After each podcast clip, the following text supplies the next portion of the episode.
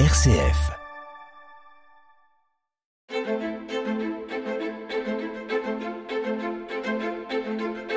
Quand je serai grand, Philippe Lansac.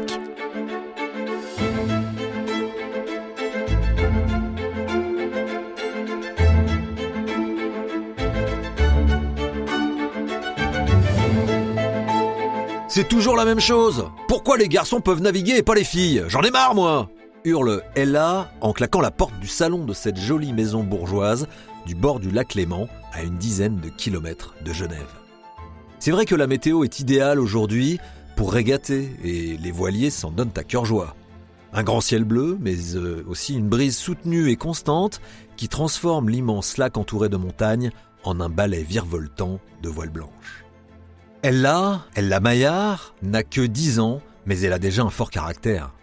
Et elle n'en peut plus de voir son grand frère Albert naviguer tous les jours avec ses copains du yacht club, pendant qu'elle doit rester cloîtrée à la maison ou les regarder depuis la jetée.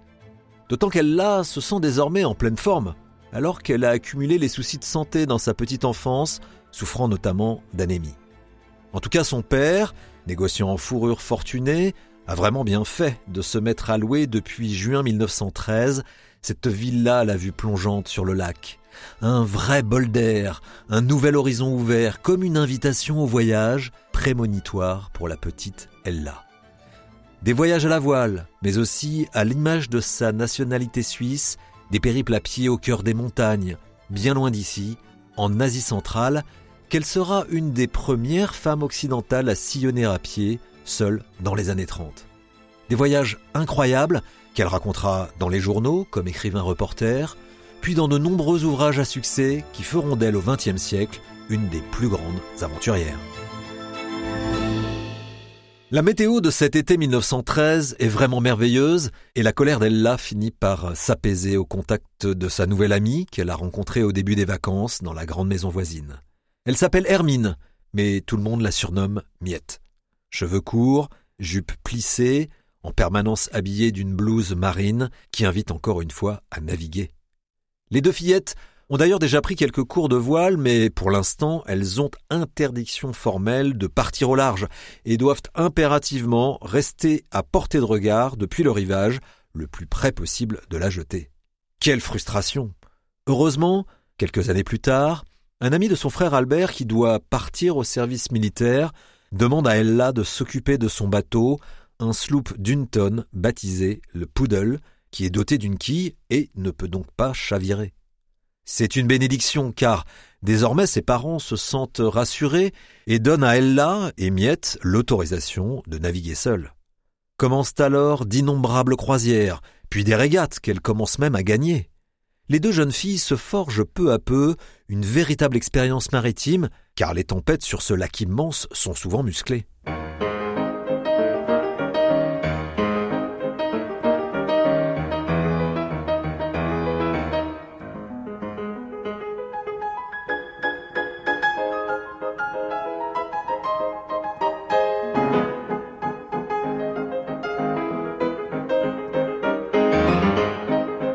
Mais quelques années plus tard, Miette découvre qu'elle est gravement malade.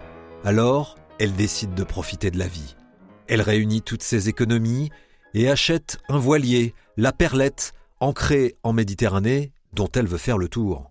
Et elle propose bien sûr à Ella de l'accompagner. Sauf que les deux amis n'ont que 17 ans et leurs parents, qui ont eu vent de leur projet, commencent à s'inquiéter. Elles n'en font qu'à leur tête et embarquent malgré tout depuis le vieux port de Marseille Direction Cannes, la Corse, puis retour à Nice, où elle rencontre euh, le navigateur Alain Gerbeau, qui prépare la toute première traversée de l'Atlantique en solitaire de l'histoire. Elles ont essuyé les tempêtes, mais s'en sont finalement sorties. Un journaliste du Midi publie même un article pour relater leurs exploits. Heureusement que leurs parents sont bien loin de là et qu'Internet n'existe pas. Mais cela ne leur suffit pas, et avec deux autres filles, elles repartent de Nice faire le tour de la Méditerranée cette fois, sur un nouveau voilier, le Bonita.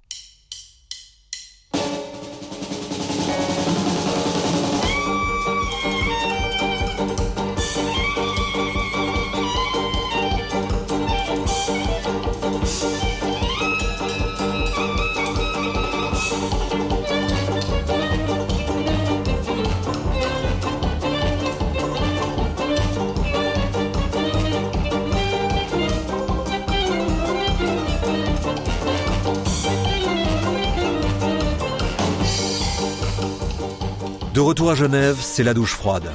Un recadrage en bonne et due forme de son père qui exige qu'elle trouve un vrai travail et se préoccupe un peu de son autonomie financière.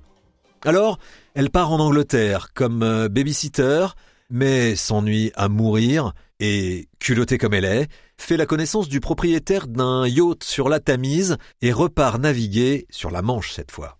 Puis elle s'installe à Paris et retrouve son amie Miette qui a un nouveau projet maritime, encore plus grandiose, traverser l'Atlantique. Elle achète un yawl baptisé la Talente et les deux copines embarquent, mais à quelques milles des côtes bretonnes à peine, la maladie de Miette s'aggrave et l'aventure s'arrête là. Elle se console en étant la seule participante féminine aux régates olympiques des Jeux de Paris en 1924, mais l'échec de cette transatlantique l'a tout de même profondément marquée.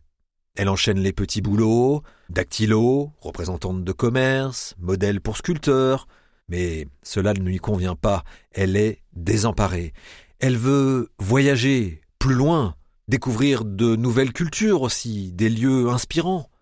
Elle décide alors de partir pour la Russie, où depuis plus de dix ans souffle un grand vent de renouveau suite à la révolution soviétique de 17.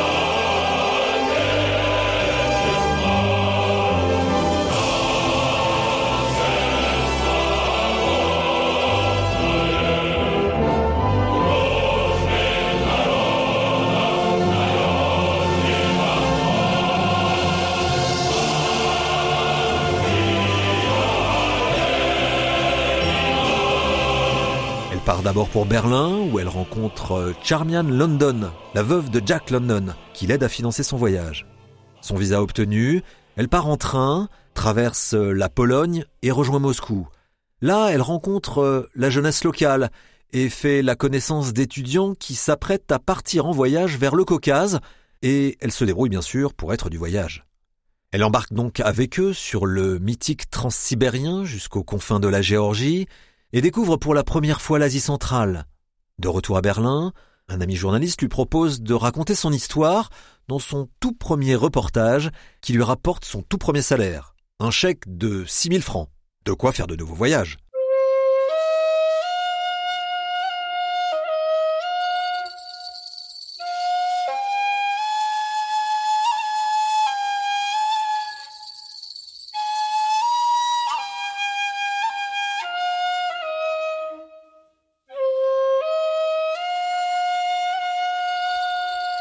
Et Ella Maillard n'attend pas pour repartir. L'année suivante, en 1932, âgée de 29 ans, elle décide de revenir en Asie centrale qui l'a tant marquée pour rencontrer les peuples nomades du Turkestan. Elle se paie un billet pour Moscou et coup de chance, rencontre deux couples de médecins russes aventuriers qui justement partent pour cette partie orientale de l'Union des républiques soviétiques. Elle embarque en train avec eux pour plusieurs jours afin de rejoindre Frunze au Kirghizistan. De là, ils partent en camion vers Karakol, puis se mettent en quête de chevaux pour rejoindre les grandes plaines où vivent les nomades kirghizes. Elle découvre alors les traditions de ces peuples musulmans d'Asie centrale, la vie dans les yourtes, le lait fermenté, le thé qui brûle les mains dans les grands froids, les nuits à même la terre. Et elle aime cette ville-là, elle-là. Une vie dure, mais simple, connectée aux éléments. Lucide, elle sent aussi que ces peuples et leur mode de vie vont bientôt disparaître. Depuis l'invasion des soviets, ils sont forcés à la sédentarisation, à travailler dans des fermes collectives. Bref, elle touche du doigt les travers de l'occidentalisation qui, sous couvert de civilisation, fait des ravages. Plus loin, ils atteignent les montagnes. Elle là est prise de fièvre, mais cela ne l'empêche pas de chausser ses skis et de grimper seul le Saritor, un sommet de 5000 mètres. Elle manque de peu de s'effondrer tant l'effort est intense dans le froid et le manque d'oxygène. Mais sa détermination sans faille l'amène au sommet, d'où elle aperçoit les plaines chinoises et les reflets du désert de Gobi qu'elle se promet de traverser un jour. Un voyage au Caucase qui la marquera à jamais et inoculera encore plus sa passion de l'Asie centrale, la transformant en une attirance quasi magnétique. De retour à Genève, elle commence une série de conférences pour euh, raconter ses aventures et publie son nouveau livre, Des monts célestes au sable rouge.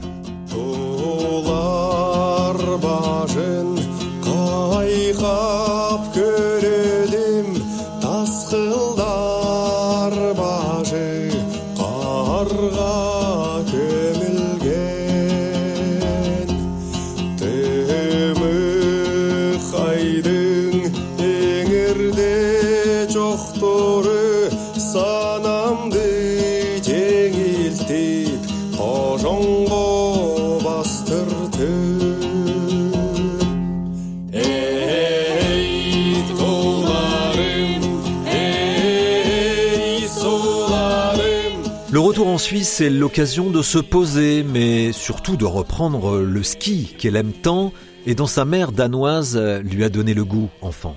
Elle part euh, en randonnée avec des amis, fonde le premier club helvète de ski féminin et se retrouve même à entraîner pendant quatre années, de 1931 à 1934, l'équipe de Suisse pour les championnats du monde de ski alpin. Rien que ça. Mais elle-là deviendra-t-elle finalement sportive de haut niveau ou repartira-t-elle à l'aventure? C'est l'histoire que je vous raconterai dans le prochain épisode de Quand je serai grand.